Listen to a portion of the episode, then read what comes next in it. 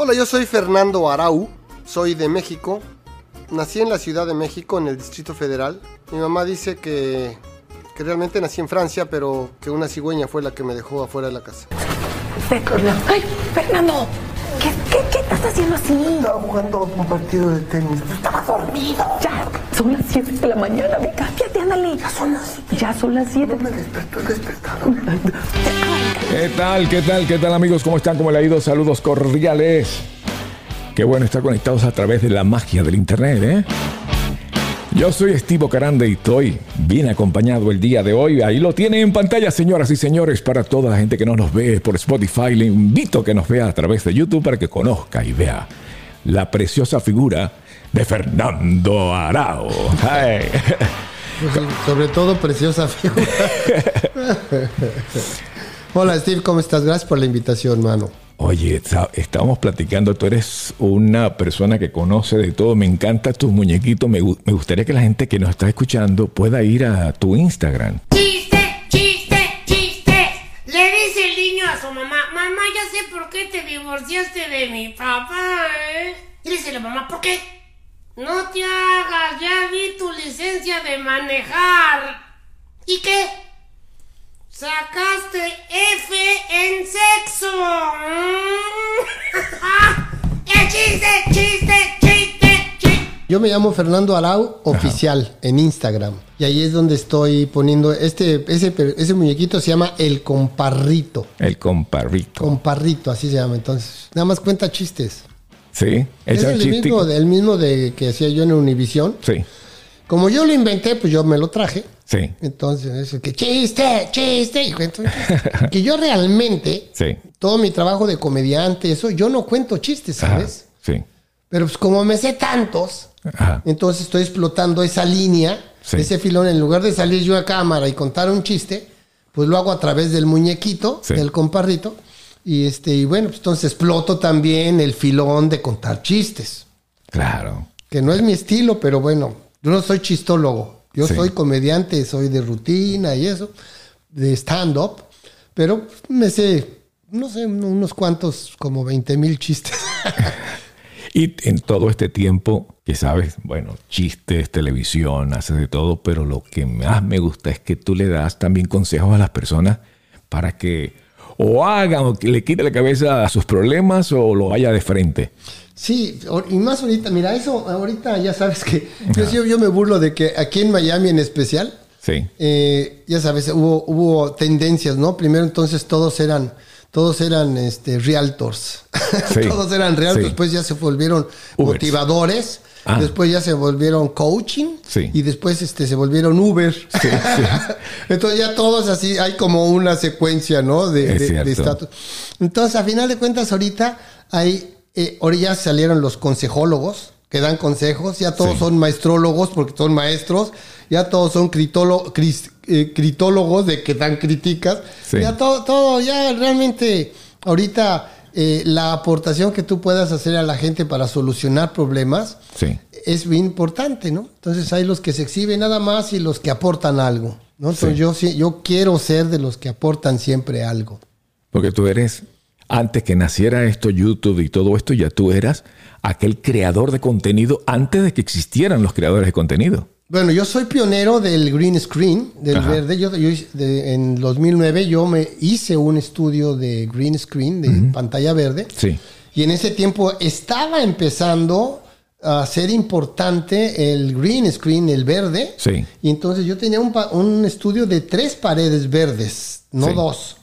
Y era bastante grande. Y entonces empecé a hacer cosas de para cine, que es lo que en ese momento estaba siendo eh, usado, el green screen.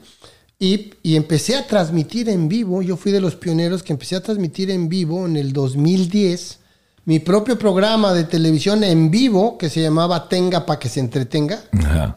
Y este, y bueno, Que pues. de vez en cuando me lo robo y te lo zumbo, lo, lo digo aquí. No, ese es un, ese es una- ese es un, un dicho popular a final de cuentas. Ah, yo pensé que era tuyo.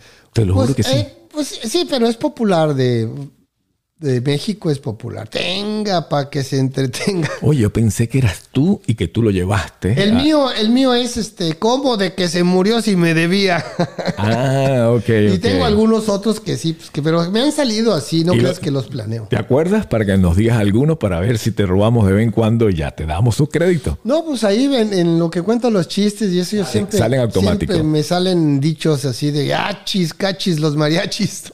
Eso está bueno. Pero esos son dichos populares. Pero, ah, ok, ok. Lo único que tú le diste la publicidad adecuada porque lo llevaste a todos los Estados Unidos. Le diste más Pues sí, publicidad. porque si yo salías eh, tres horas diarias durante cinco días, 15 Imagínate horas tú. a la semana durante 15 años, Tú sabes que tengo un amigo que también viene para acá por el podcast y lo hacemos mucho. Y este podcast tiene uf, desde 2004.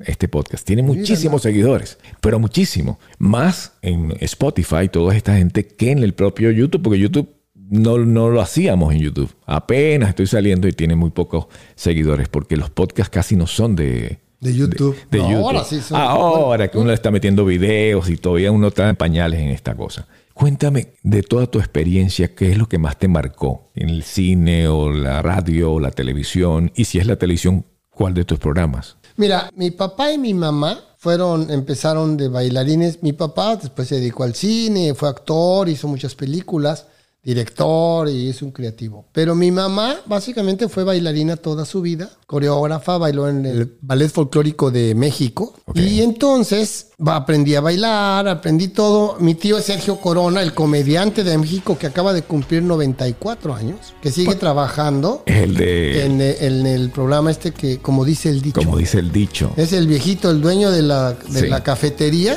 que es muy querido este señor.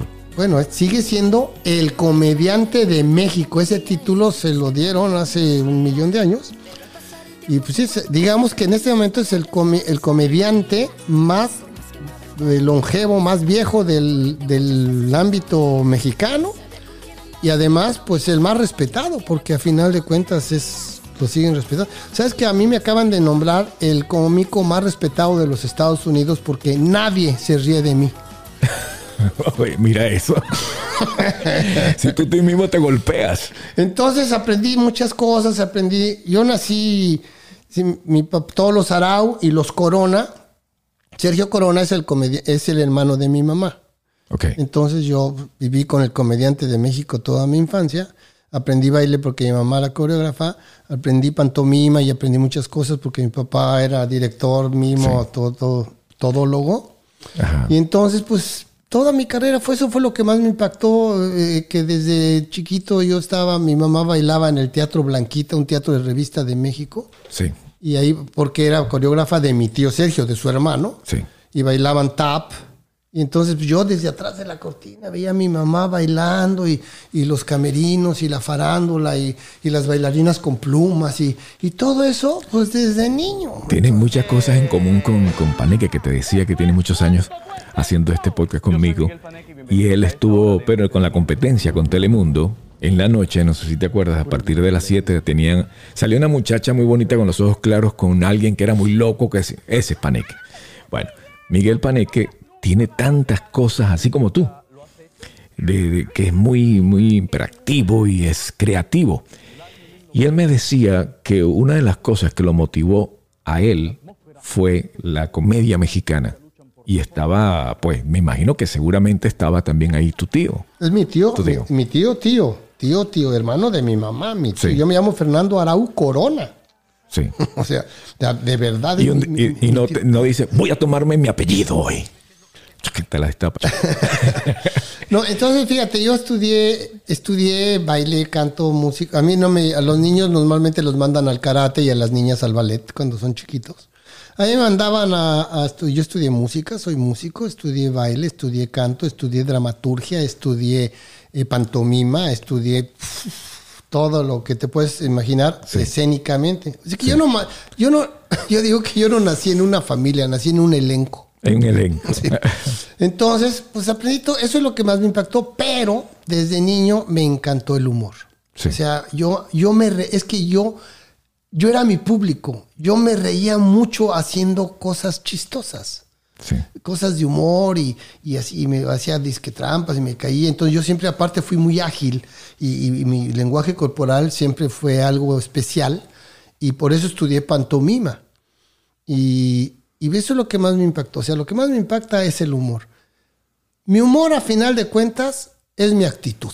Sí. Porque ni siquiera es de que cuento chistes ni nada, sino que mi actitud, eso lo pudieron ver en Despierta América, que la gente decía que qué chistoso, pero yo no contaba chistes en Despierta América, sino Sí. mi actitud. Pero es tú mi humor. sabes que en la actualidad los comediantes, esto es, esto es relativamente nuevo, pero en sí es viejo. O sea, nuevo en el nombre de que los, soy comediante, pero no he hecho chiste.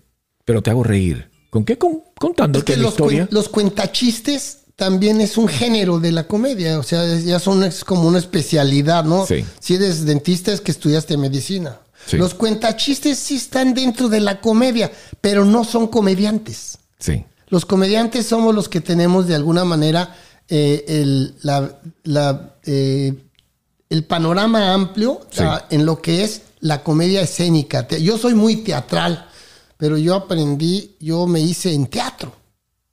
En teatro me hice y estuve en un teatro, en un grupo de teatro callejero en México, porque yo empecé, yo era pobre, pobre, pobre, pobre, pobre, pobre, pero no pobre, pobre. que los pobres te daban a ti propina. Sí, ¿no? Este, cu- cuando, llegaba la basura, decía, la basura, déjeme dos botes, ¿no? Entonces, de tanto tan pobre. Entonces, yo Sí. empecé de payaso en los parques. Sí. Ya con- casado con Pero un eso, hijo. eso me hace sentirte más, más amor hacia ti. Es como que, wow. O sea, llegaste desde abajo Era empezaste a pobre, subir. Wow. Y fíjate, el, el punto, el punto Ajá. eh, que cambió el rumbo de mi vida. Yo era payaso y después decidí ser mimo. Yo había estudiado pantomima y sabía la, la misma técnica de Marcel Marceau. Mi papá estudió con Jacques Lecoq en Francia. Estudió. Jacques Lecoq tenía tres alumnos: Marcel Marceau, mi papá y Alejandro Jodorowsky. Tu papá es cineasta, el cineasta. te- Mi papá. Alfonso Arau. El, mero, que hizo mero. la película como agua para chocolate. Sí. Ese, entonces, estu- estudió pantomima y cuando regresó mi papá de Francia, pues él, eh, Alejandro vivió en nuestra casa porque era su amigo y vivió como dos años con nosotros. Entonces yo tenía dos papás locos y yo los veía cómo hacían pantomima y, y, y de pronto un día yo empecé a hacer, lo quise imitar y Alejandro me vio, Alejandro Jodorowsky, y él me dijo, ¿quieres aprender? Dije, sí. Te voy a enseñar, la, te voy a enseñar técnica. ¿Cómo se hace? Si tú practicas, lo puedes lograr. Entonces me enseñó la técnica, así pon tú lo del vidrio, de que si tú cierras los ojos y pones las dos manos en un vidrio imaginario, automáticamente sin darte cuenta tus dos dedos gordos están simétricos, porque es una condición humana. Mm. Entonces, cuando si tú quitas la mano de un plano, automáticamente se relaja un poquito. No se relaja así, ¿no? Pero la quitas y normalmente haces un comportamiento normal. Es correcto. Esta se ve que está, está Sigue, tocando en un el, vidrio. sigue en el plano. Sí. Entonces, si yo quito esta Ajá. y la pongo, la pongo en otro lado, Sí. en otro plano, arribita, Sí. entonces quito esta también y la pongo y otra vez vuelvo sin darme cuenta. Sin darte cuenta. Entonces, tú haces, entonces, si yo practico, Se va, se va moviendo todo. entonces el- me- hasta que me salga bien, entonces Alejandro me decía lo de los dedos, lo del plan, me decía la técnica. Qué Dijo, ya si lo practicas, te va a salir. Te va a salir. Entonces un día en la calle me volví mimo, salí de mimo yo solo, ya, ya, ya no estaba en un grupo de teatro callejero. Y de pronto un día llegó un señor y me dijo, así, este, ¿tú haces fiestas particulares? Dije, pues, claro, nunca había hecho una, ¿no? Claro. Así de claro, yo soy el padre de las fiestas partic- particulares. Y dije, sí, claro, ah, pues mira, este, va a haber una fiesta, ay, te- ¿cuánto cobras? Y "Pues, dos pesos. Y total que llegué a la fiesta esa, y cuando llegué, pues era una fiesta así de una casa de ricos, con un jardinzote, con mesas redondas de esas y meseros y todos de traje así como de Oh, políticos. ¿No? Así de. Y una fiesta grande, había como 100 personas y todos acá muy sácale punta. Y, Sí. y yo llegué de mí y le dije al que me contrató, hola, este, ¿dónde, ¿dónde voy a actuar? Me dijo, ahí en el jardín donde no estorbes. Wow. Wow, wow. Entonces yo dije, pensé, ¿me voy o qué? Pero necesitaba el dinero, yo era pobre. Y entonces tenía un hijo ya. Y vivía, en- vivía en la azotea, en un cuarto de azotea de un edificio de la Ciudad de México. Esos, esos cuartitos de arriba eran para las sirvientas, Ajá. que, que vivían ahí las, las personas que tenían su casa y sus, la sirvienta vivía en la azotea en esos cuartitos, que era un cuartito chiquito con un bañito. Ahí vivía yo con mi esposa y con mi hijo. Y entonces, pues ya dije, ok, pues ni modo, me fui ahí donde no estorbara en el jardín. La fiesta por allá, y ay, los vasos, y las borracheras, y los meseros. Y, y dije, bueno, pues voy a hacer, pensé, voy a hacer el mejor espectáculo de mi vida. Aunque nadie me vea. Aunque nadie me vea, aunque no. Porque yo siempre fui así de la pasión de lo que hago. Mi papá siempre nos decía, es que no quiero que seas el mejor, ¿ok? Quiero que seas el mejor del mundo.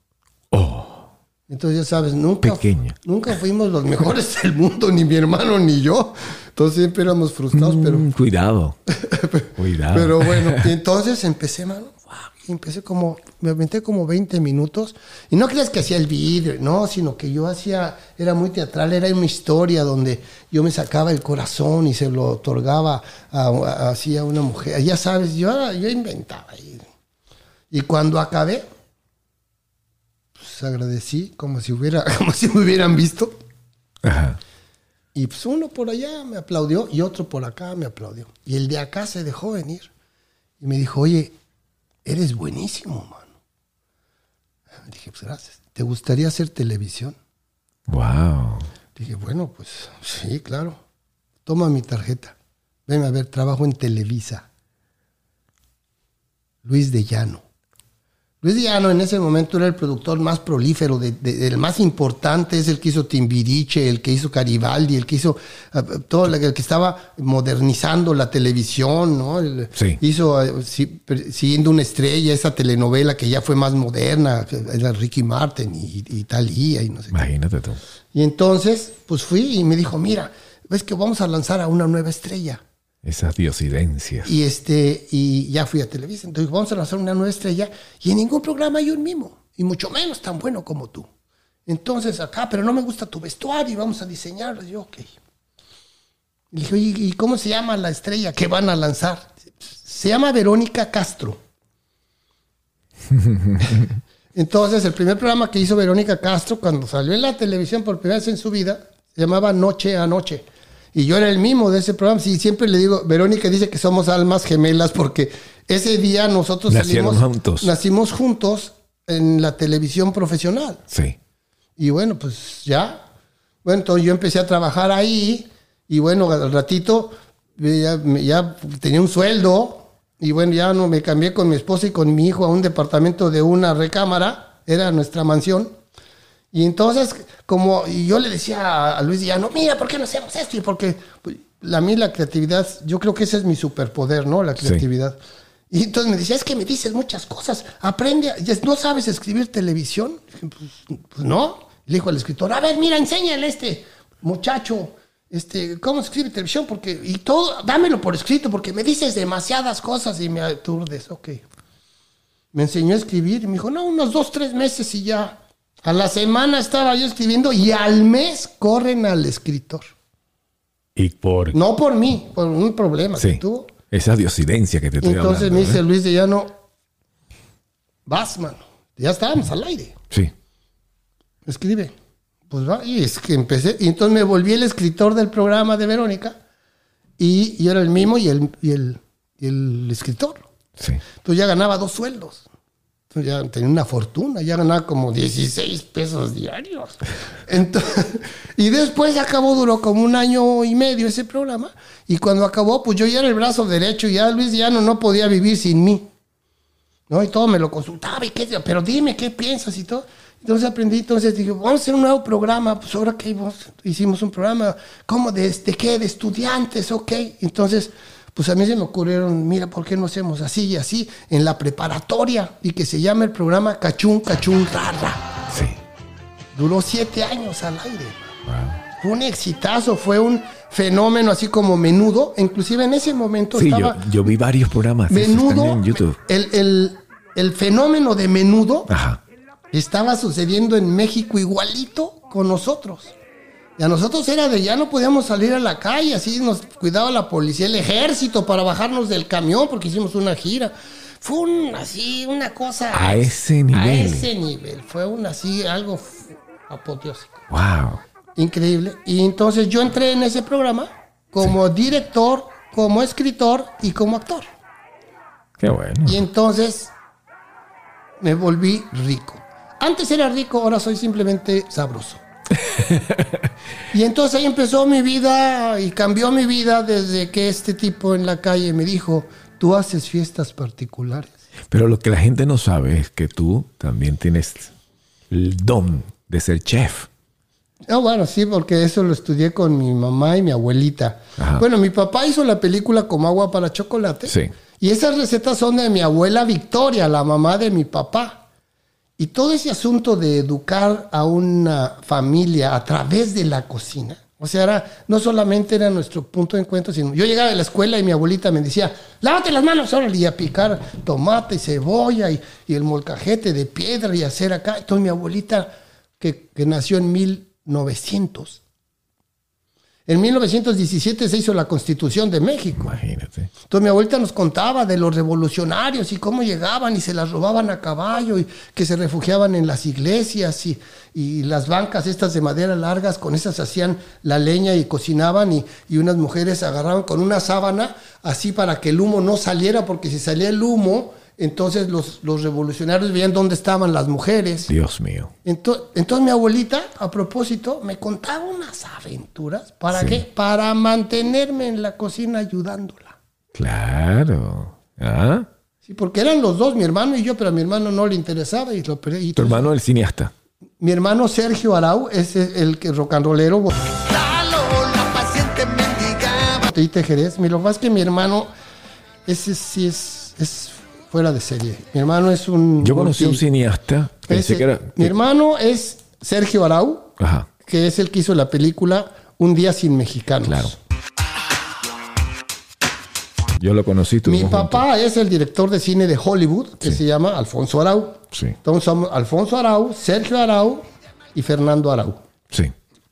Entonces, eh, som- te digo que somos una familia. Mi hermana Rosana Arau, ella fue la productora de mil telenovelas que la- toda la gente vio de Televisa y todo lo que hacía esas telenovelas mexicanas. Mi hermana fue la productora mil de muchas de esas telenovelas. Ella siempre ha sido productora de televisión y cine. Pero cuando dices que comenzaste y eras pobre, me, me refiero es cuando te saliste de la casa. A los 16 años me Ah, fui. Es que era hippie. Mm, por y aparte eso. era rock and rollero. Claro. Tocaba con mi grupo. Pero en sí tu papá y en, en tu casa ahí tienen las todas las comodidades. Lo que pasa es que te- al despegarte estabas solito y tuviste que vivir la pobreza. No, pero aparte mi querer papá y mi mamá se divorciaron cuando yo tenía cinco años. Mi Ajá. papá se volvió a casar, tuvo Sí. unos hijos, se fue a Cuba.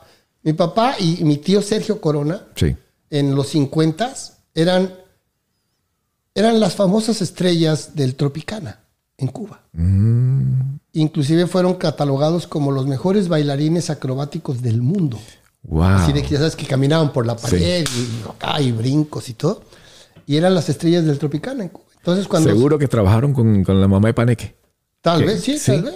Entonces, años. o sea que eh, mi- Sergio Corona y, y Alfonso Arau eran cuñados, Sí. porque mi mamá era... la- Entonces se divorcia mi, se divorcia mi papá de mi mamá y pues se separan Corona y Arau. Así se llamaban, Corona y Arau. Entonces, pues se separa y mi papá dice, ¿qué hago? Bueno, se casa otra vez y se regresa a Cuba porque dice, pues en Cuba sí me conocen. Y llega mi papá y mi papá es el fundador del teatro musical de Cuba, que todavía existe. Wow. Y por eso Qué muchos, detalles tan, tan muchos interesantes. viejos cubanos aquí en Miami que me dicen, ah, es que ustedes son cubanos, tu papá es cubano. Mi papá estuvo siete años en Cuba y organizó la televisión y fundó el teatro musical de Cuba. Y, y ya entonces, y, y inclusive apoyó la revolución de Fidel Castro y todo, Sí. cuando era al principio que parecía que iba a ser una... unos cambios una- buenos, positivos, una, este, sí, un, un socialismo democrático. Sí. ¿no? Como- Como Chávez al principio. y después empezó a cambiar y mi papá, bueno, salió con, con su esposa y sus dos hijos de Cuba y regresó a México. Sí. Pero esa, esa fue entonces, cuando yo me salí de mi casa, pues yo nada vivía con mi mamá y mi papá tenía su vida. O sea, realmente no era así de que mi papá tenía todas las... Yo ni sabía dónde... Es más, yo tuve padre ausente. Yo no vi a mi papá desde los 5 años hasta los 14 años lo volví a ver. Y aparte de ahí a los 14 llegó a México y se fue a estudiar 3 años pantomima a Francia. Entonces realmente lo, no, no, no tuve... No estaba tan pobre para irse a Francia. para- No, no, pero él, Pero tenía él, su- no, él sí tenía el dinero. vida, sí. Es más, yo no sabía, ni- yo no vivía con él. Claro. Yo vivía con mi mamá, con mi tía y mi tía. Ya y- entiendo ahora. Era con la familia Corona. Sí. Entonces, este, ya después ya lo vi. Entonces, mi papá fue el que ya, cuando tenía yo como 16 años, 15 años, 14 años, entonces él fue ya y se estableció en México. Y él fue el que me obligó a estudiar actuación. Ajá. Porque me- yo, decía, "Pero-" yo le decía, pero ¿para qué quieres que estudie actuación? Sí. Si todo el mundo me dice que yo soy buen actor. Sí. No, para que sea. Total, que me, me obligó. Y bueno, fui, estudié tres años actuación con el maestro Héctor Azar, que era el maestro de la Universidad de México. Sí. Y una eminencia en el Teatro de México. Y inauguró la primera escuela importante de actuación en México. Y yo, fui, yo soy de la primera generación de esa escuela. Y estudié tres años y en 1975 hice mi primera obra de teatro profesional, que fue Jesucristo Superestrella. Wow. El Jesucristo Y ya de Superstar. ahí, y de ahí, pues ya toda mi vida fui rock and rollero, estudié música, fui mimo, ya, este... Hay algo de que, Hice tantas cosas. que te arrepientes en la vida. No, pues bueno, me arrepiento de algunas cosas que no hice en su momento. me gustó esa. Oye, me gustó esa. No me arrepiento de cosas que hice. No, no, esas, eh, esas fueron buenas. Me arrepiento de lo que no hice. Sí, de lo que no hice. Inclusive, mira, en, eh, yo era la estrella de Univisión y después me, me vol- volví el rey de los corridos. Me corrieron. Ay, ay, ay. Y entonces, Esta. esta. Y entonces, eso fue en 2009. Sí. Y del 2009 hasta ahora he cumplido mis sueños, todos los que tenía. Entonces ahorita, de un, dos años acá, estoy buscando nuevos sueños que quiero cumplir y ya encontré algunos. Y de eso es lo que estoy hablando ahorita. Eh, estoy en un grupo de conferencistas que se llaman eh, conferencistas eh, pro vida intencional Sí. que son muy, muy padres. Son sociólogos, coaches, este, des- desarrollo humano, son muy buenos, muy hombres y mujeres, son adultos, son viejos, y este, y me han enseñado mucho. Soy conferencista, ¿no? Ahora. Sí. Y entonces, pues la gente me pregunta mucho que ahorita que la gente está perdiendo mucho el tiempo ahora. Están perdiendo el tiempo. Sí. Y esta nueva generación, que ya son dos, ¿no? La X y la Z. Y, El y los XZ Z son estos últimos de acá que ya están totalmente en, en la tecnología y en la computadora, en lo virtual, todo eso. Entonces, este, toda esta generación, bueno, pues son muy raros, ¿no? Porque a nosotros todavía, nosotros somos una generación preciosa, ¿sabes? Nosotros, a nosotros nos educaron a, a respetar a los adultos, a nuestros Sí. maestros, a nuestros padres, eh, jugábamos en la calle, hacíamos cosas divinas, preciosas, que ya esta generación no lo conocen. Entonces, esta generación no sabe que para triunfar en la vida hay que trabajar duro. Eso es algo que Sí. ya también se perdió. Entonces, que creen, creen en el horno, en, en San el horno de microondas, que todas las cosas son rápidas y eso. Y entonces mucha gente me pregunta ahora, ¿qué, qué puedo yo aportar? ¿Cómo, ¿Qué consejo le doy? Entonces, estoy dando unas conferencias que se llaman ¿Cómo de que se murió si me debía? Y todos tenemos un superpoder. Yo sé bailar, cantar, actuar, ta, ta, ta, ta, ta, ta, ta, ta, ta, ta, pero yo tengo mi superpoder, que es mi creatividad. Yo básicamente soy un creativo. Eso es lo que yo. A mí me preguntan, ¿y tú qué? ¿Y bailas y cantas? Y sí, yo soy un creativo. Creativo andante. Soy un productor creativo ahora Sí. porque llevo tantos años de produciendo co- cosas, televisión y teatro en vivo. Yo puedo hacer, yo puedo producir cualquier cosa que al- a la que tú te imagines, yo la puedo, yo te digo cómo se produce. Hace poco en una conferencia me dijo, a ver, danos un ejemplo. Imagínate que el día del amor y la amistad, tú quieres que, que tu esposa a las una de la tarde de pronto tocan la puerta de tu casa Sí. y tu esposa sabes que va a abrir la puerta Sí. y de pronto aparece un elefante rosa volando y se posa en la enfrente a la puerta de tu casa y trae el elefante un ramo de rosas que le se lo da a tu esposa en la mano. Y el elefante vuela y se va. Ok. Yo sé cómo se produce eso. Primero hay que buscar al elefante y saber cuánto cuesta el- la renta. Hay que educarlo para que dé el ramo de rosas. Hay que entrenarlo para que vuele. Hay que alquilar una grúa enorme de esas de construcción que va a estar en la esquina de tu casa porque desde allá van a subir al elefante por la grúa. Hay que conseguir la pintura rosa para pintarlo y que no sea tóxica para el elefante.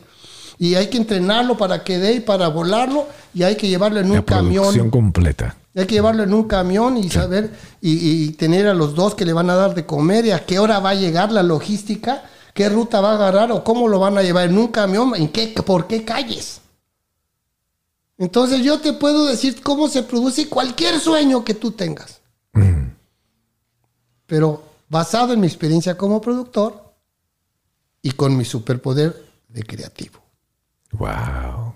Qué hermoso. Eso es lo que hago ahora. O sea que si hay gente que nos está viendo y son dueños de un canal o están en cualquier país del mundo y dice, oye, eso me interesa a mí, a ver qué, qué ideas puede brindarnos Fernando acá nuestra... ¿Por qué no? Bueno, básicamente ahorita estoy de las cosas en que más hago ahorita, soy consejero de producción, mucha gente me- que quiere, ahora todos están necesitados de crear contenido digital para sus redes, para Sí. sus páginas. Sí. Y es, entonces a veces muchos me hablan y me dicen, oye, es que mira, se me ocurre algo así, pero no sé, ¿tú, cómo- tú qué piensas? Entonces le digo, mira, pues ok, ¿qué quieres hacer? Entonces, me dicen una idea y de esa a mí se me ocurre. Pero deberías de cobrar. Pues yo cobro. Ah, ok. soy asesor de producción, soy productor creativo, soy consejero, soy mentor de, de- de varias personas que les enseño a producir cosas. Pero ahora es muy fácil con las redes, porque con tu celular puedes producir cualquier cosa. Sí. Y lo que estoy es animando a la gente a que salgan de- del anonimato o que de esa flojera, porque ahora ya hay nuevas adicciones, ¿sabes? La adicción al celular, la adicción a, a la flojera, no hacer nada, I don't feel like doing anything. la adicción a comer. Entonces la, la adicción a la televisión. Entonces mucha gente pierde el tiempo y no hace nada. Entonces, pero no saben y entonces la gente, los adultos se preocupan, es que no sé tecnología. No necesitas saber tecnología. Entonces lo que estoy promoviendo ahorita es, ahorita lo que está de moda son las comunidades, digamos. Si hay alguien que quiere enseñar a hablar inglés, Sí. porque ese es su fuerte, su superpoder, lo que mejor hace. Entonces, pues haz, entonces ya hacen un, sacan clases de inglés en el YouTube, en el, El famoso Facebook. nicho, ¿no? Sí, el nicho. Entonces, entonces crean comuni- comunidades. Sí. Entonces ya hacen una comunidad y tienen su chat en sí, el sí, Facebook. y entonces, entonces ya tiene, entonces, pero ¿por qué? Porque el gran fenómeno de las redes sociales consiste en que ahora por primera vez en la historia del mundo entero, de los planetas del universo, en la humanidad, sin exagerar, Sin exagerar. ¿sí, eh? el público Ajá. ya es el protagonista. Por fin, la, ahora el público ya es importante. El público tiene voz y voto. Y dice si le gusta o no le gusta y hacen lo que se les pega la gana. Si te bloquean tu esposa en el Facebook, date por divorciado. Sí. O sea, ya, eh, entonces la importancia del público, entonces ahora el público quiere y tiene su televisión en la mano y quiere aprovechar sus 30 segundos de fama que que puede tener ahora. Sí. Los artistas ya no necesitamos que nos contrate Univisión y que nos contrate nadie. Podemos hacer el programa que se nos pegue. Mira tu Es cierto. podcast.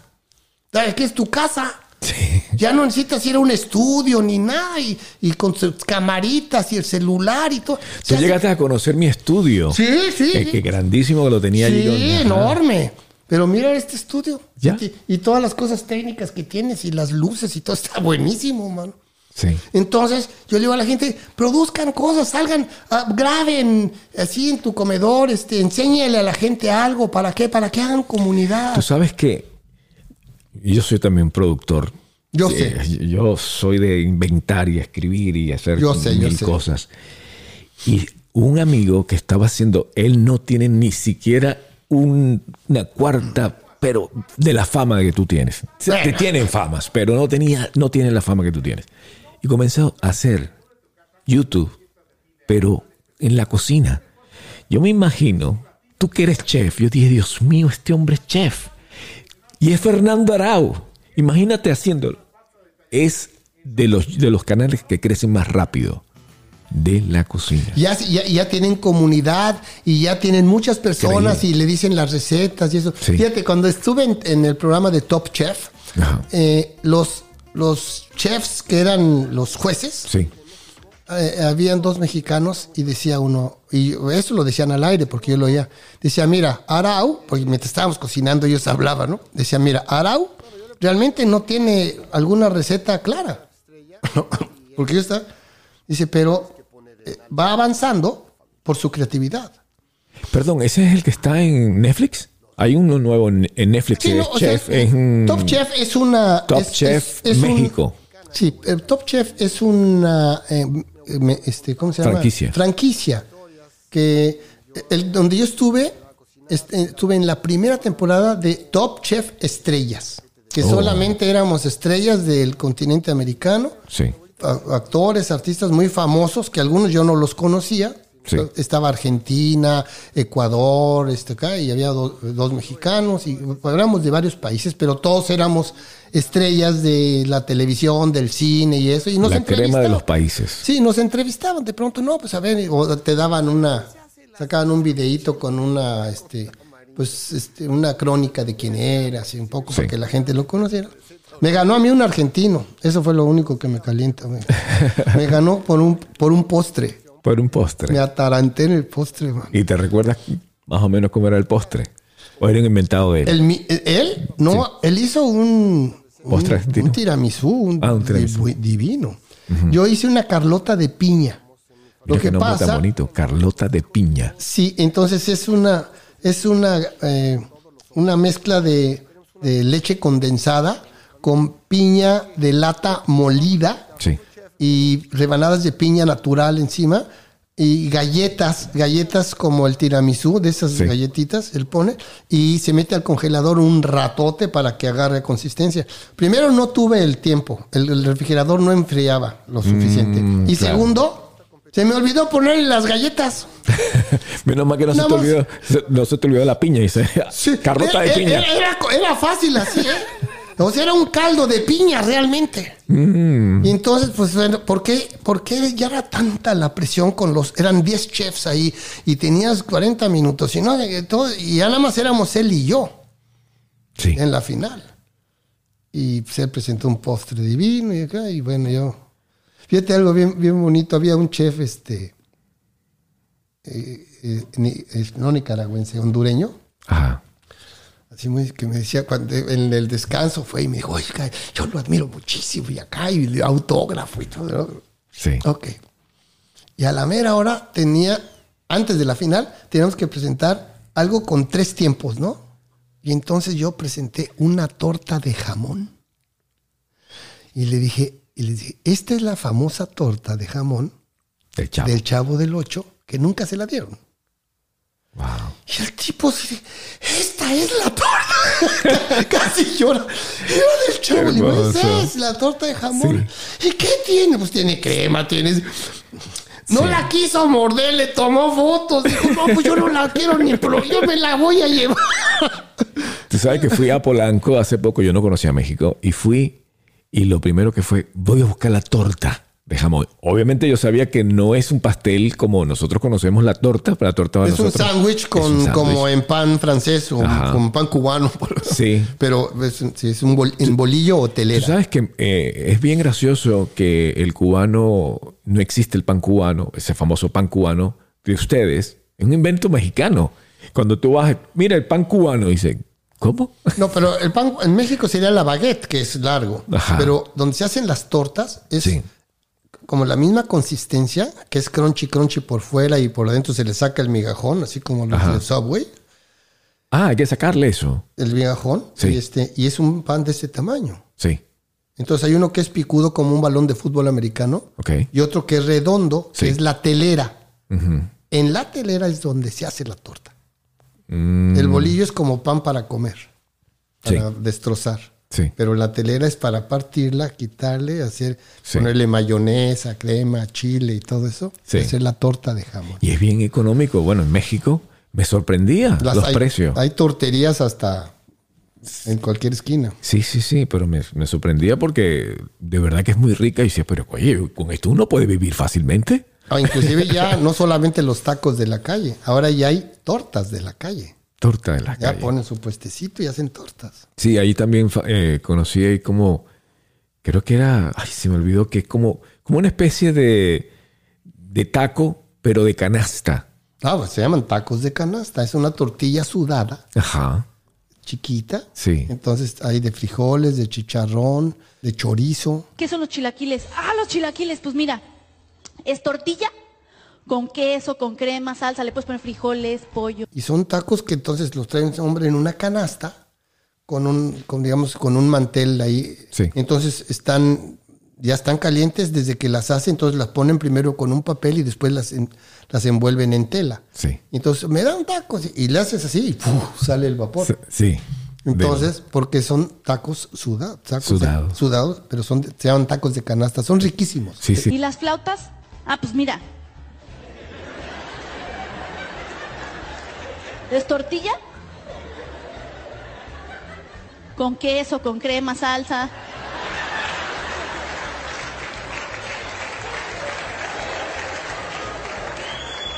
Le puedes poner frijoles.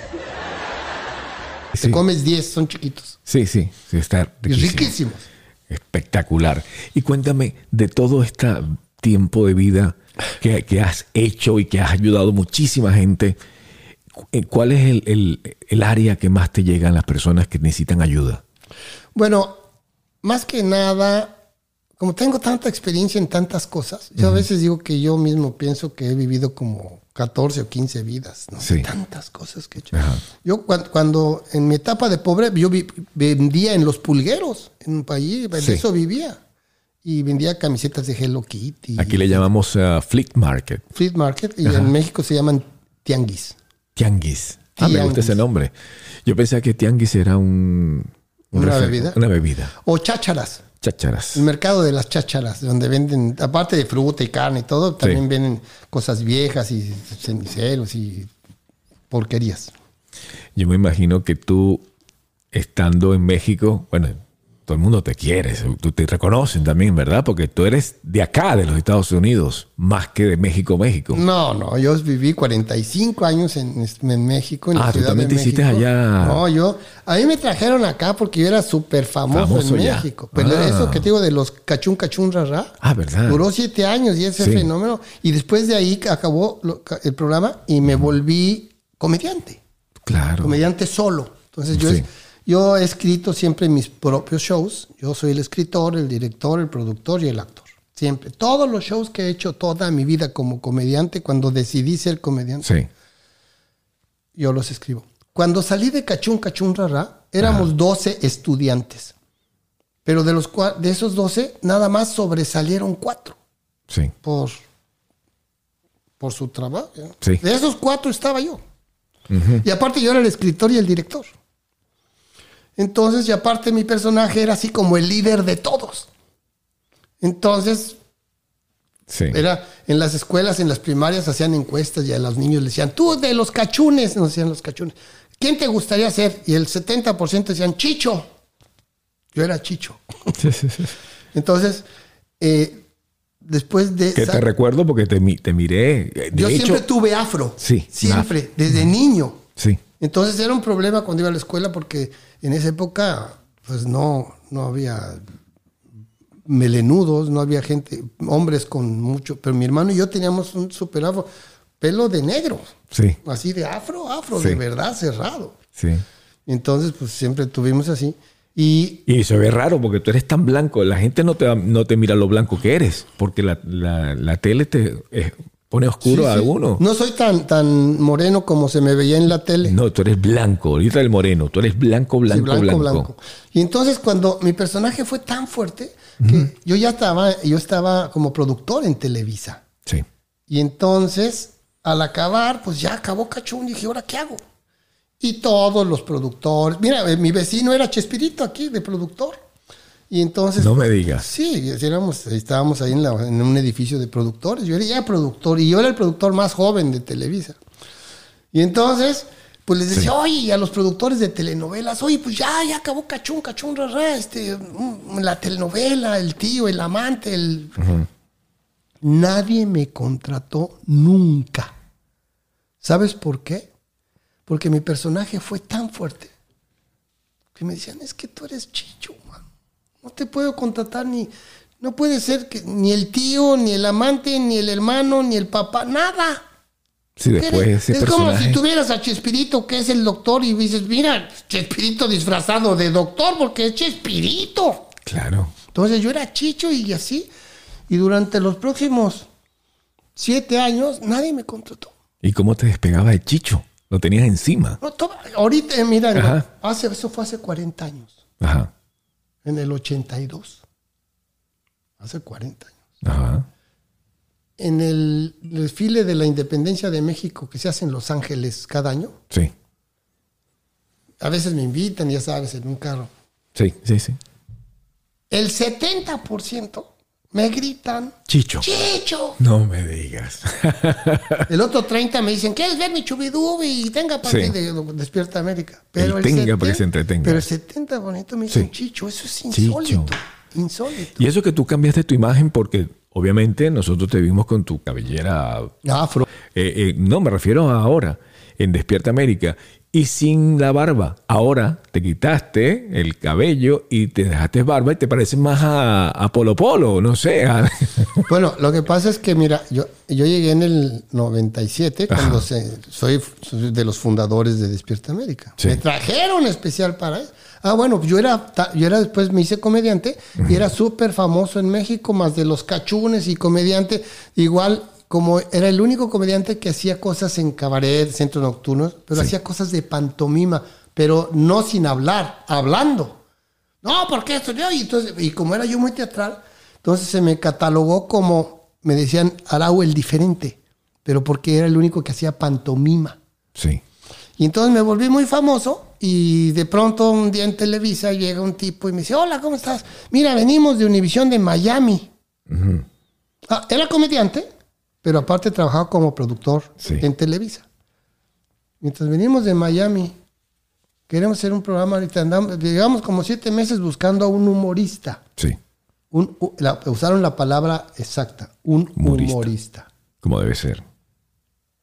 Eh, y bueno, pues ya alguien nos dijo de ti. Hemos probado como a 15. Sí. De Ecuador, de Argentina, de todos. Pero bueno, entonces todos vieron mi trabajo y, y pues dijeron, ok, te queremos a ti. Y yo les dije que yo no me iba para Miami. dije, no, gracias. Sí. Te dijiste, no, quiero, no. No, le dije, mira, yo, yo tenía una fábrica de Sí. comediantes, era comediante Sí. y además era productor y yo vivía bien. Y en ese, Yo te estabas. estaba yo hecho. Sí. Entonces empezaron a insistir, insistir, insistir y pronto volvían y yo decía, no, es que verás, mira, yo nunca he salido de Estados de México y aquí soy famoso, soy, estoy contento, aquí está mi familia, mis hijos. Sí. Y entonces en ese tiempo en Televisa estaba todavía vivo Azcárraga, Emilio Azcárraga Milmo, el famoso El Tigre. Sí. Y yo trabajaba en ese tiempo con él. Y era, yo hice, era director del grupo creativo también de escritores. Y entonces un día me manda a llamar a Azcárraga, como si, ah, caray, porque era, nadie lo podía ver. Nadie lo puede tocar. Y entonces me hace oficina y entré y estaba otra persona ahí con él. Dice, dice, mira, él es el señor José Pérez, vicepresidente de Univisión.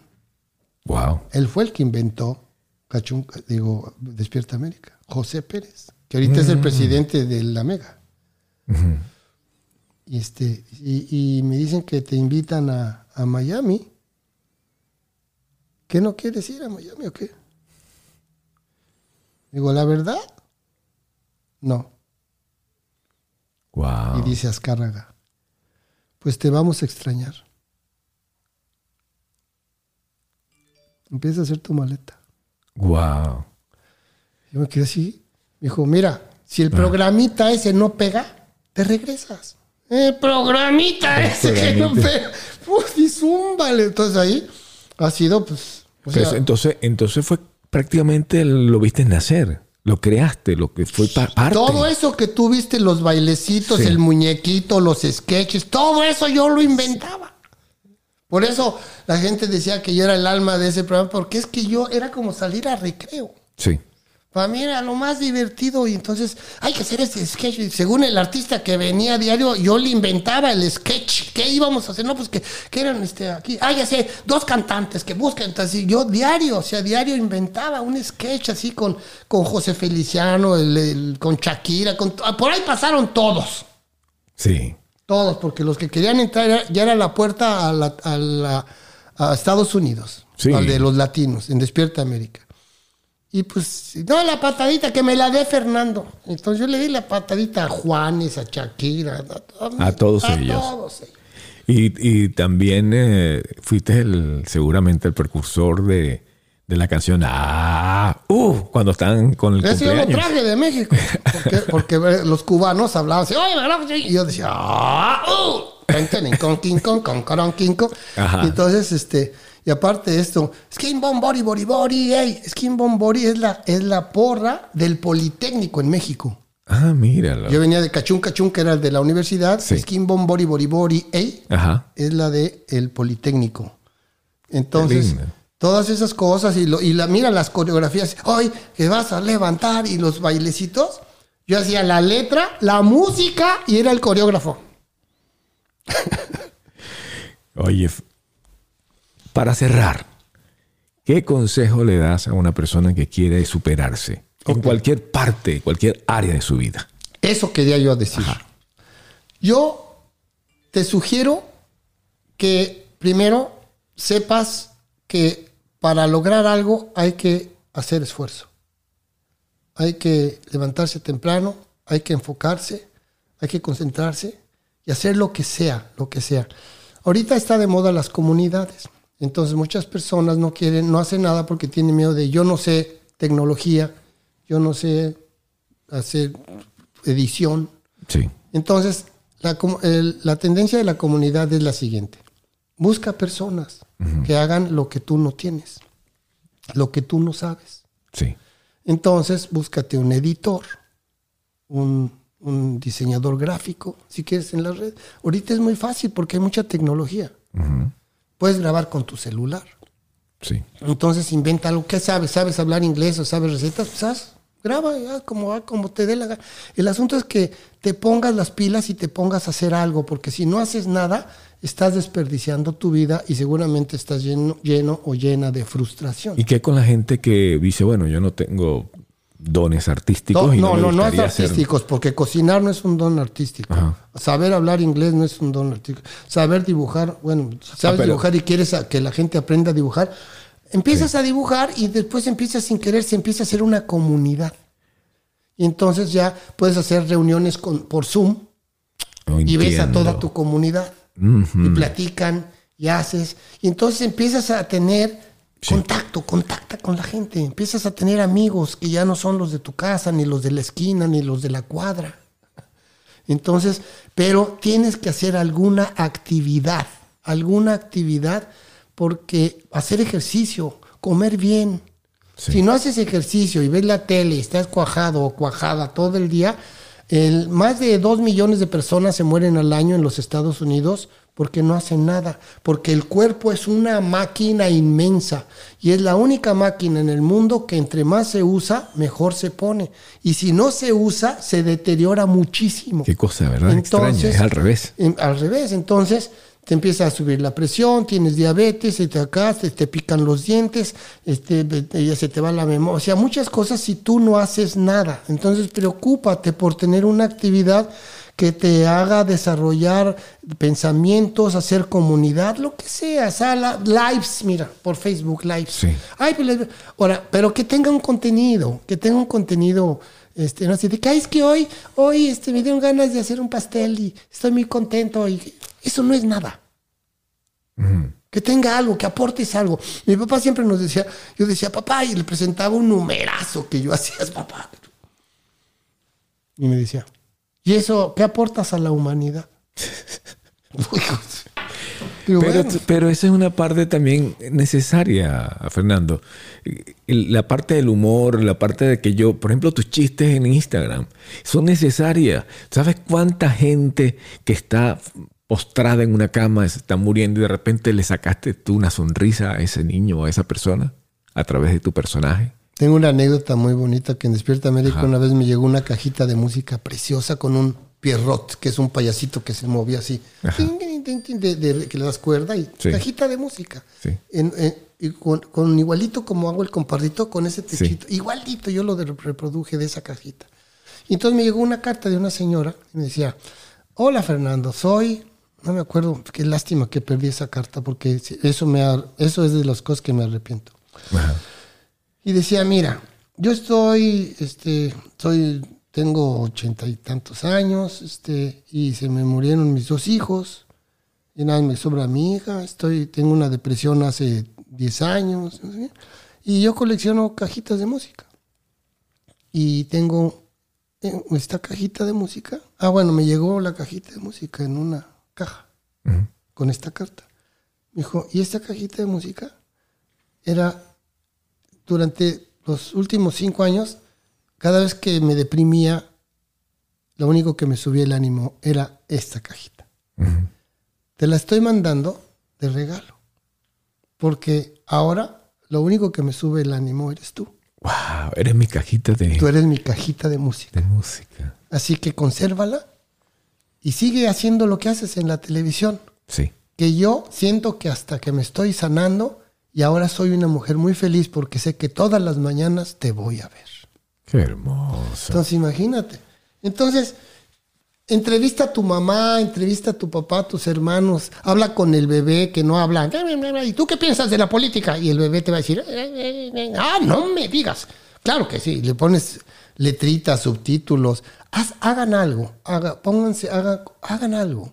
Hagan deporte, salgan, canten, bailen, hagan algo, hagan algo para que la vida valga la pena.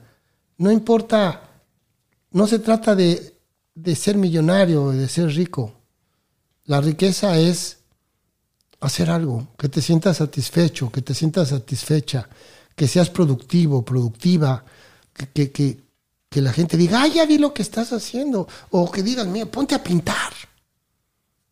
Ponte. Mi hermana y yo salíamos cuando éramos niños eh, y a- agua con sal, con cal y sal y con una brocha íbamos y tocábamos a las casas y decíamos, ¿quiere que le pinte el árbol de enfrente de su casa para que no se le suban las hormigas? Sí, ¿cuánto cuesta? Un peso. ok, y le pintábamos la mitad del árbol por abajo y con esa cal no se le subían las hormigas. Claro. Y a veces ni había hormigas. Sí. Pero había un negocio. Mi hermana y yo pintamos. Entonces, toda la vida yo he inventado algo. Sí. Cuando no siento así que no hay nada, entonces invento algo. Y yo tengo dos inventos patentados, inclusive. Soy inventor, sí, soy inventor. Y cosas prácticas, cosas que, que, que, que son, que sirven para algo. Y has tratado ya de vender eso porque está muy interesante eso de, la, de ese invento. Sí. Sin saber qué es, por supuesto. sí, sí, Sí. Uno ya existe. Es este, es para ir al baño. Ajá. Mira, eh, ¿qué- cómo, los hombres de, de las cavernas, ¿cómo iban al baño? lo que se dice de aguilita, ¿no? O sea, o sea, Sí. en el campo, pues no iban, ¿a cuál baño iban? Dice que la postura perfecta para uno debería de. de Inclusive ir. las japonesas, Ah, para parir, Sí, toman esa posición, se ponen en cuclillas. Sí. Y entonces hay dos músculos que empujan hacia abajo. Y entonces las japonesas reciben así en cuclillas al niño, nada más lo ven acá y reciben la cabecita. y vámonos. Y vámonos para afuera. Ajá. Y aparte, pues la, con la gravedad sale la- el, el líquido, el, este, la placenta, todo. Y esa es la forma, esa es la forma ideal para evacuar. Entonces, tú tienes las piernas en, el- en el, en el excusado, en el toilet, a 90 grados, sentado. Sí. Tendrías que tenerla a 35 grados arriba, así, casi pegadas al pecho las rodillas. Y so, ahí hasta las ideas se te salen.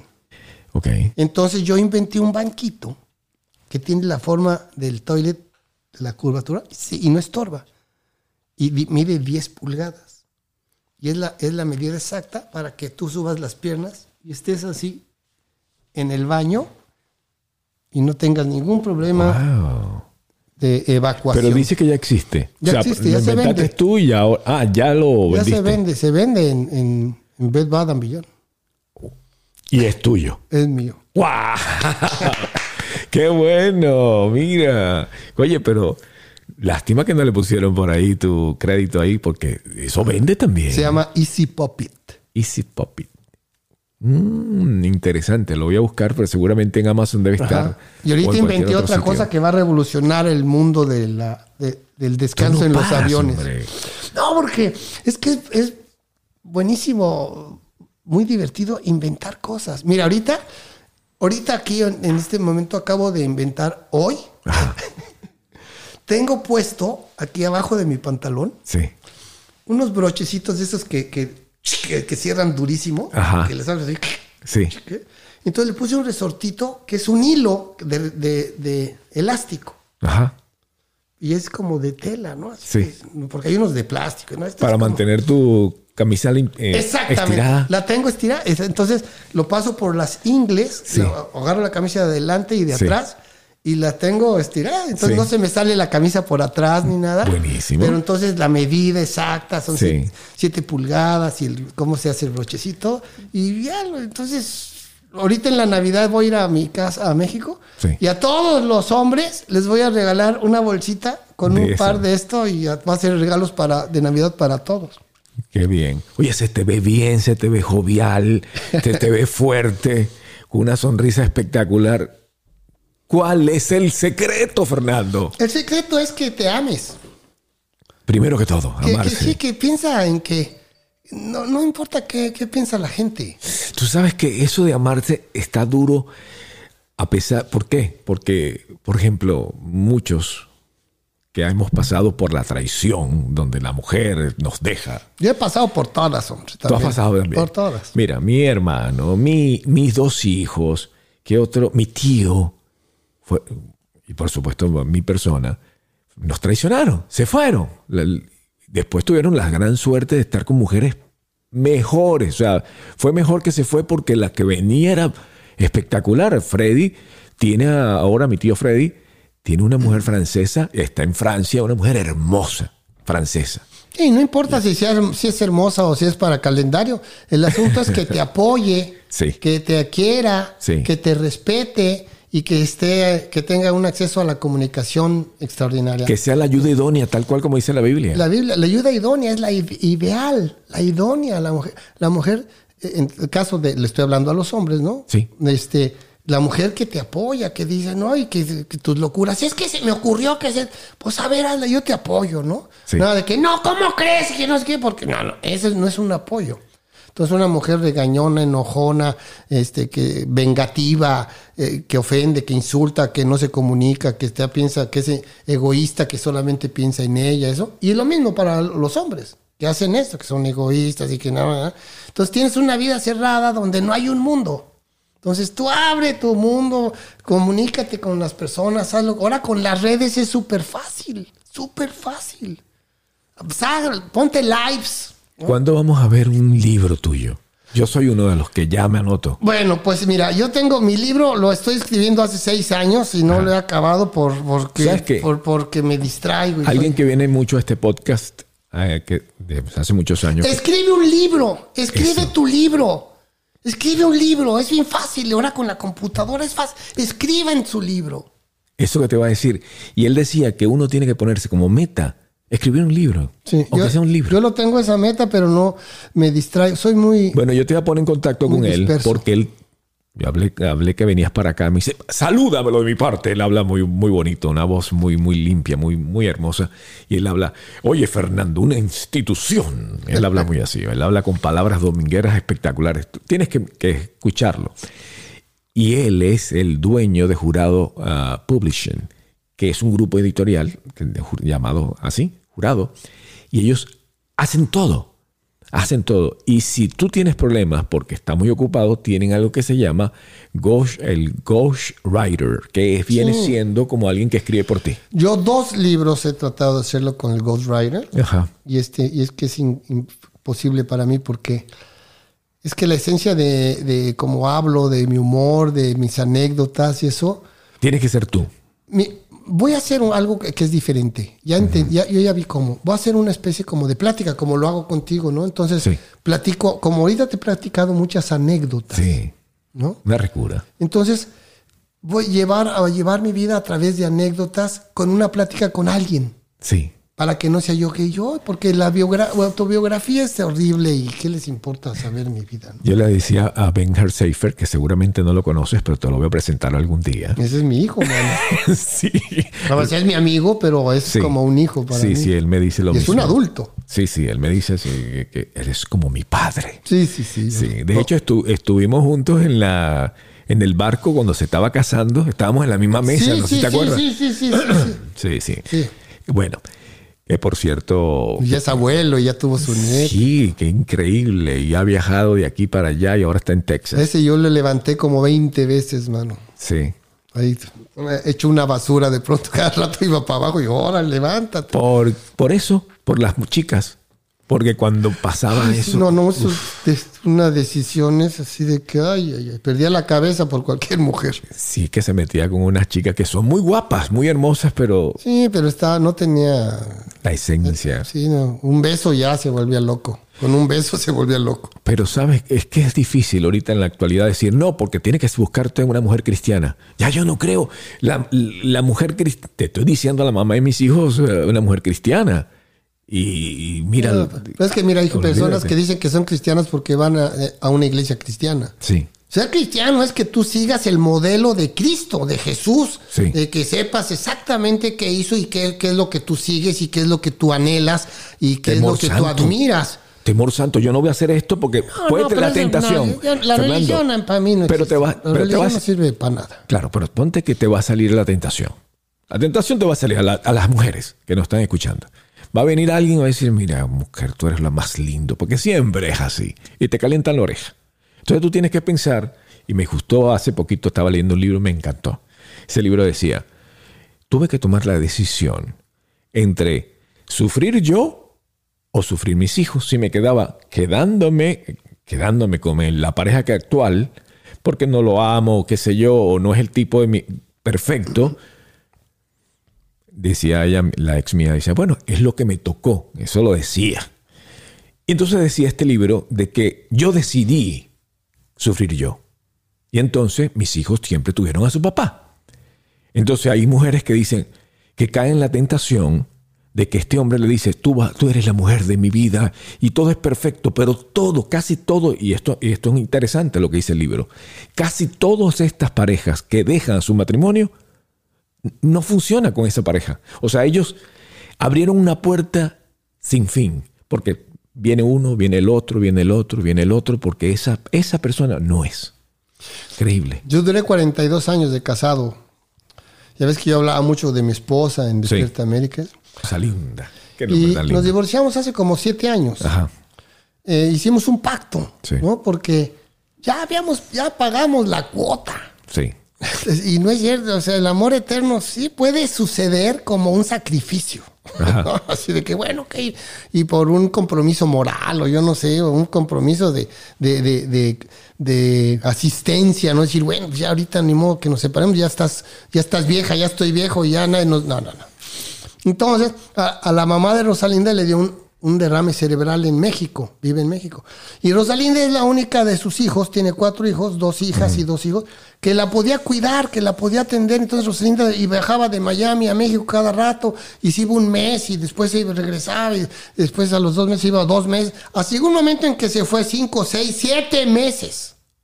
Y ella y yo estábamos juntos desde los... Nos conocimos cuando teníamos 13 años.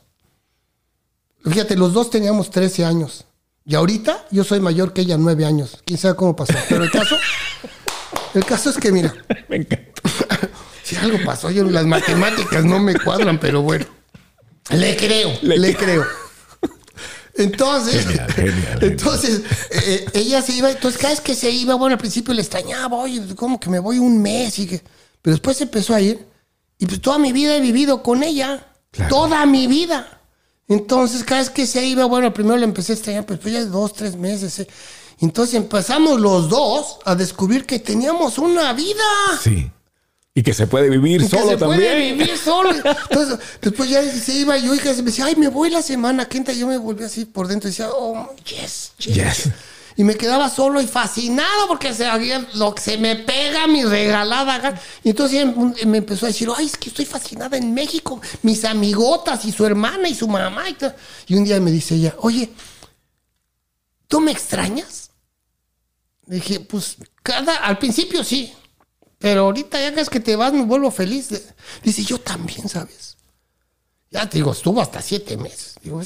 Dice, ¿y si, ¿y si nos separamos? Por la buena. Por la buena. No, dice, digo, digo, es que yo ya quiero vivir en México.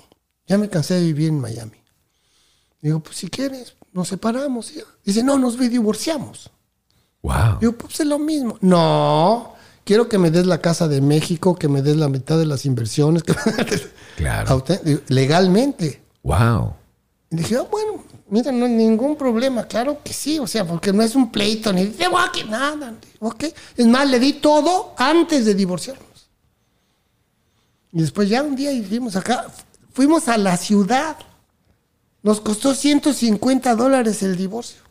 Y fue por teléfono. No tuviste que ni contratar a ningún super abogado que te Llenamos darte na- 15 nada, mil dólares. Llenamos una solicitud, la metimos a la ciudad y como los estábamos de acuerdo, no había bienes de, de conflicto, no había Claro. child support, no había hijos, no había nada de que en contra, los dos de acuerdo. Fírmela aquí, ella firmó y después una, y recibí una llamada así, ah, mira, el jurado, que, que el juez, y sí, este, entonces está usted de acuerdo, sí, ok, perfecto, en media hora le llega el certificado de divorcio, No gracias. me digas esto. Y en email me llegó, le digo, mira, nuestro certificado, ya estamos divorciados. Y Me ya, gradué. Sí, entonces ya, entonces se fue y entonces ¿Cuántos Ah. años me dijiste que tuviste con ella? 42, Y aquí el tal. 42 años y este y bueno, pues, pero sí, entonces es el amor de mi vida eso, pero y mira, ya ni la extraño, ya ah, la última vez que vino fue hace como tres meses y mira lo que pasó. La, vino porque fue cumpleaños de uno de nuestros nietos, la se hospedó en mi casa, Ya. pero llegó y dijo, ok, me voy al cuarto de visitas. ¿Cómo no, señora? Ahí lo tiene. Se fue al cuarto de visitas y mira, pasamos dos semanas de maravilla. Ella como huésped, no, nada de nada. Sí. Ya estamos Y divorciados. aunque, es- y aunque lo haya, pues no, pero, pero, pero no porque soltero. está, porque yo no se lo insinué ni, ni Claro. se lo propuse ni ella. Entonces así como que todo. ¿eh? Y de pronto le dije, ¿sabes qué? ¿Viste qué bien la estamos pasando? Le dije. ¿Sabes por qué? ¿Por qué? Digo, porque ahora nos respetamos. Como estamos divorciados, Sí. Tú es tienes el compromiso de respetar. Más ella a, a mí, ella a mí que yo a ella. Digo, ¿me respetas? Y mira qué buena onda soy, ¿ya viste? Sí. Sí, pues qué padre. ya. Entonces ya estamos, ya se fue, ya estamos, ya. Ya casi ni hablamos por teléfono. Bueno, es más, ya no hablamos por de vez en cuando me habla para, oye, no me ha llegado correspondencia, es que me va a llegar. Sí, ta, ta, ta, ya. Como, como amigos. Sí, pero ya no la extraño ni, Ajá. ni estoy arrepentido de haberme divorciado. Inclusive, si hay alguna mujer que no que sea mi esposa, pero, pero que quiera convivir conmigo. Que reúna ciertos requisitos. ¿Cuáles son? No, no, ser mi amiga. Ser mi amiga y que sea buena onda y que, y que no me quiera someter a nada. Ajá. Califica ya. Califica ya. Mayor, la edad, no prefiero mayores de 40 años, Claro. porque ya ven que la pandemia, eh, Trump dijo que había que encerrarse con una cuarentona. Entonces, pues, ¿qué? ¿O qué escuché mal o qué? o sea, lo estamos perdiendo, lo estamos perdiendo. Así que le Qué pedí a una vecina chiste. el favor y Rosalinda se enojó y pues empecé, empezó lo del Culpa de. Trump. Sí, Trump. Digo, si Trump dijo, enciérrense con una cuarentona. Culp- se divorció por culpa de Trump. Él dijo, ciérrese con una cuarentena. Sí, yo le pedí el favor a una vecina que, bueno, muy... y lo cacha la esposa. Está buenísimo. No, si no me cachó, si le yo le dije, mira, la señora va a venir aquí a vivir con nosotros. ¿Por qué? La cuarentona, aquí está. Ay, Dios mío. Ay, Dios mío, estuvo buenísimo eso. Ay, ay, ay. Bueno. Bueno, mi hermano, gracias muchas por gracias. estar el día de hoy. Me encantó que seas tú, que eres, eh, una, un- que eres tanto. Eres grande, grande, grande y, y mantienes esa humildad. ¿Hasta cuándo? No lo sé. No, no, está bien, este, yo me siento muy bien, sí estoy fuerte, no me enfermo, estoy sano. Como soy chef, me cocino de maravilla. Les recomiendo el veneno que está matando al a la humanidad es el azúcar. Entonces les recomiendo la onda keto, si la analizan muchos que, ay, que está de es buenísima. Eso hacen los osos. Los osos se llenan de grasa y después en el invierno invernan. Y como no hacen nada, entonces no comen azúcar. Entonces el, superhéroe entra el hígado. Ya no entra la insulina ni nada. El hígado convierte toda la grasa en energía. En la misma energía que se produce con el azúcar. Como no hay azúcar, entonces entra el hígado y, ese, y eso consume la grasa que tienes, la vuelve energía. Eso es entrar en cetosis, por eso se llama keto bueno, en ketosis, ¿sí? Y entonces, mira, se- no tienes colesterol alto, se te, la presión, eh, la mente, la lucidez, los ojos, to- todo te, te, te Se- vuelve super, mm, Wow. super hombre. Será interesante. Sí, entren en la onda keto, pero de a de veras. Hay mucho, en, en YouTube hay muchísima información de keto. Onda keto. Es una dieta keto, es, y no es una dieta, sino es una forma de vida. En lugar de, Yo- de- de tener energía con azúcar, Mira, pues yo con bajé- grasa. yo bajé Yo súper como rápido. grasa, grasa, grasa, grasa. ¿Ah, grasa. sí? Sí, muchísima grasa. Y Para adelgazar y todo. O sea, yo, yo consumo grasa. de- mi energía es la grasa. Ay, y es una madre. energía mucho más fuerte que la de azúcar. Por eso me notas así de que... Sí. Y soy un hombre fuerte, hago Yo ejercicio. quité el azúcar. Tengo rayitas, eh, acá. voy a hacer- Estoy preparándome para hacer un calendario de, disfrazado de bombero, sin camisa, así, para que se me vea bien la manguera.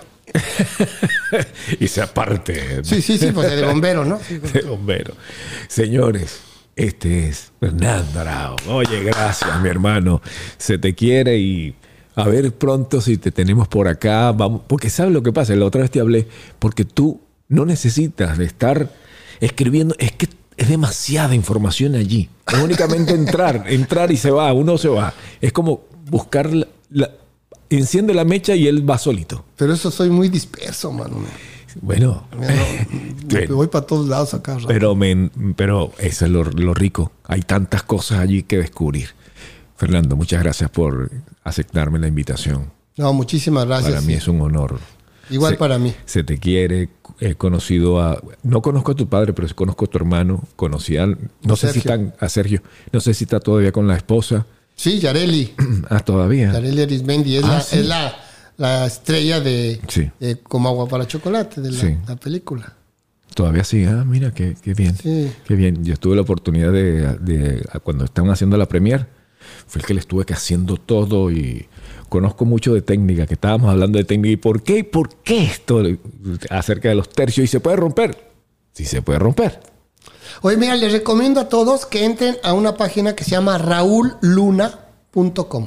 Raúl Luna. Esto es una nueva actividad muy inteligente que si la haces bien es fácil para comprar casas y venderlas.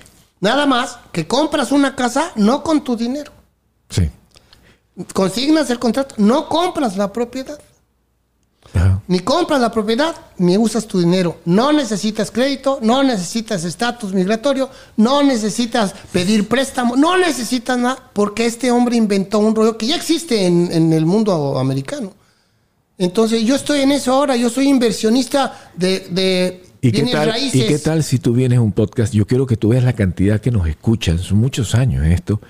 Porque esto siempre estuvo trabajando con Spotify, Apple Podcasts, Espérame, es que me está hablando. RaulLuna.com. sí. RaulLuna.com. Es que me te vi. Te- ajá. Para que nos hables solamente de eso, de raulluna.com, qué es lo que hacen.